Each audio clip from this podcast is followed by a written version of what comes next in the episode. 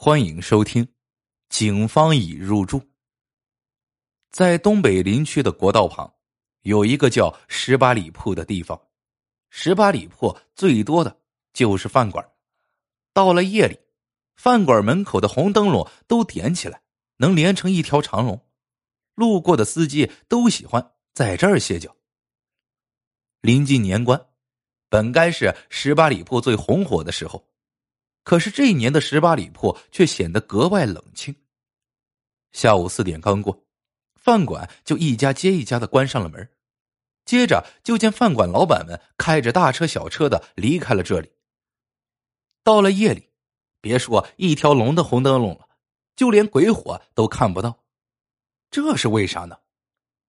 原来，这里最近出了一伙抢匪，一个月他们干了三起案子。手法都一样，夜里翻窗进入饭馆，撬开老板的房门，把刀架脖子上，逼他们交出钱。周围都是林区，最近的派出所离这儿也有二十公里。警察赶过来时，这伙抢匪早已全身而退，躲进了茫茫林海之中。三起案子，没抓到抢匪的半根汗毛，开饭馆的老板们只好每天早早的关门走人。在天黑前离开这里，饭馆都关门了，路过的司机无处停留，十八里铺就这样变得冷清起来。但是这些天，有些眼尖的司机发现，十八里铺还有一家饭馆开着门。到了夜里，饭馆门口点亮两盏灯笼，窗上挂满水汽，里边似乎一派热火朝天。看见这场景。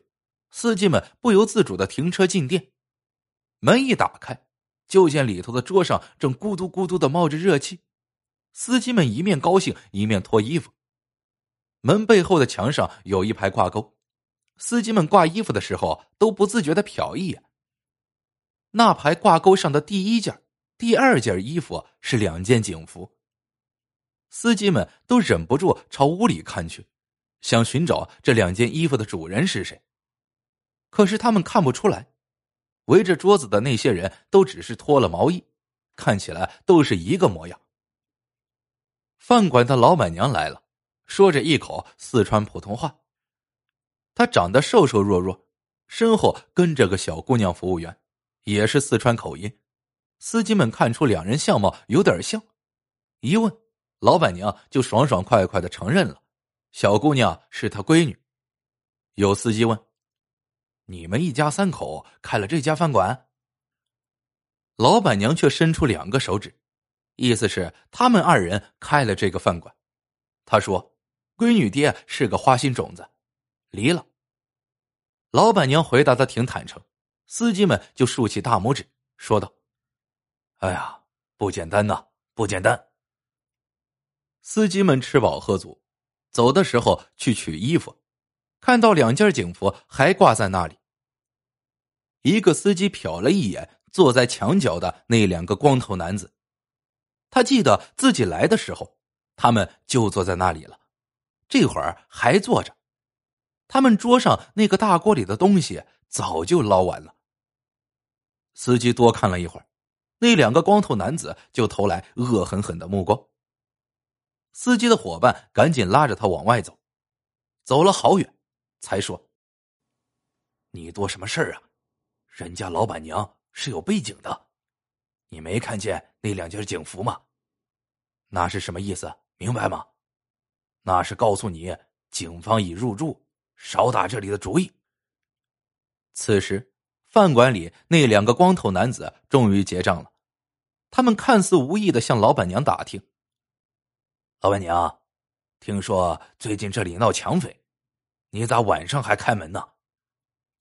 老板娘一边麻利的点钱，一边说：“我这里可关不起，刚盘下来的店子，贷了银行二十多万，每月连本带利要还一大笔钱，我呀恨不得二十四小时营业呢。”结了账，两个光头男子一前一后的离开了饭馆，老板娘又忙活了一阵，送走了最后一波客人。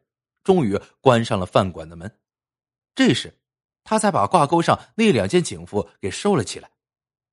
他闺女跑过来说：“幸亏你想到这个点子，咱们才能多做这几个小时的生意。”老板娘嘘了一声，警惕的朝四周看了看，才说道：“小点声。”他闺女调皮的伸了伸舌头。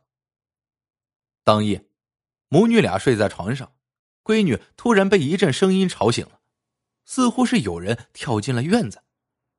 他摇了摇老板娘，说：“听到了吗？”老板娘也醒了，她竖起耳朵来听，听到了上楼的脚步声，接着就是撞门的声音。门被一脚踢开了，门口站着四个人。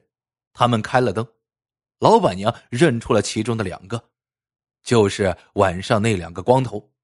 他们旁边还有两个人，其中一个似乎是带头的，留着大胡子。两个光头都挺得意，一唱一和，像是说相声。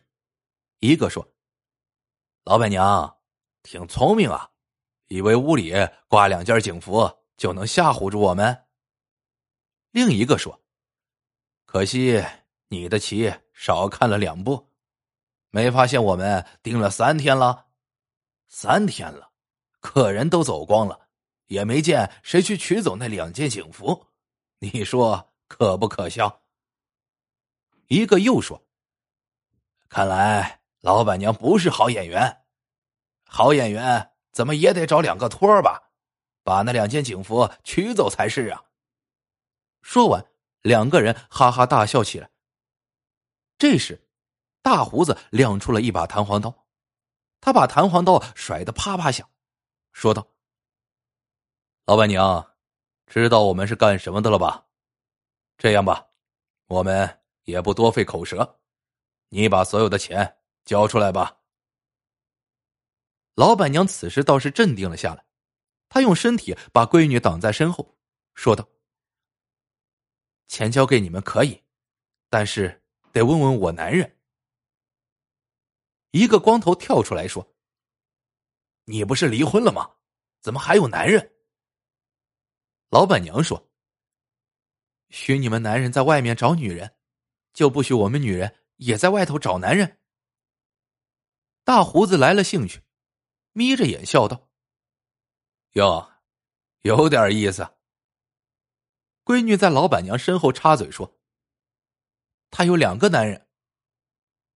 四个劫匪笑得前俯后仰，笑完了，大胡子说：“你打算怎么问你那两个男人？”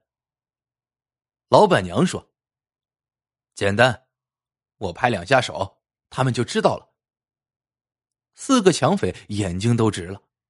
大胡子问：“你是说，他们在这里？”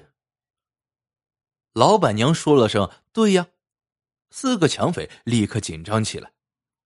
站在门口的光头把头探出去，想看看别的房间是否有人。就在这时，老板娘拍了拍手，叫了一声：“都出来吧！”咚咚咚，屋外真的传来了脚步声。大胡子举起弹簧刀，准备把老板娘抓过来做人质。就在这时候。屋里的灯突然熄了，大胡子朝老板娘的方向扑过去。突然，他听到一声巨响，床板似乎塌了。他稳住身子，摸了摸床板，床板还在。奇怪的是，床上的老板娘和她闺女不见了。人去了哪里？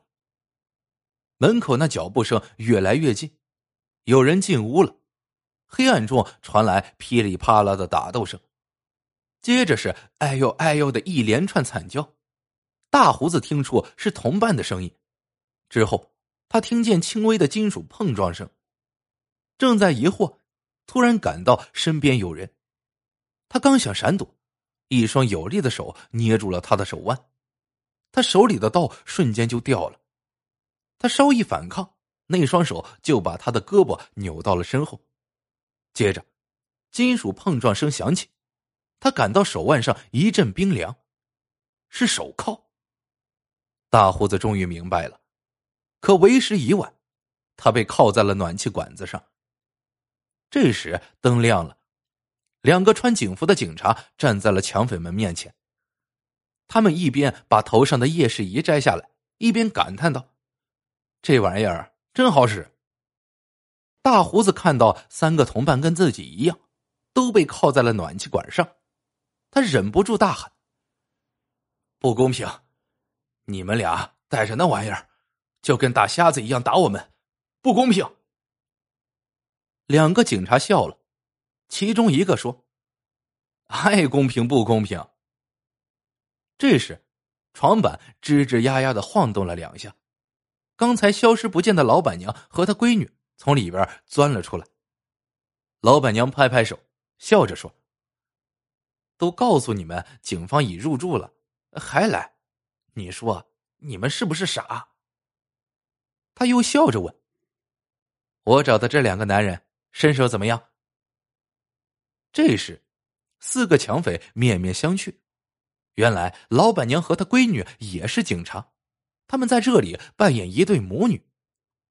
这是警方在饭馆里布的局，床是装了机关的，两名警察也一直住在隔壁房间里，只是他们从未出过门。警方故意让两位瘦弱的女警察当诱饵，又拿那两件警服作秀，目的就是引抢匪上钩。结果，这抢匪还真的自投罗网了。从这儿以后，十八里铺又红红火火了起来。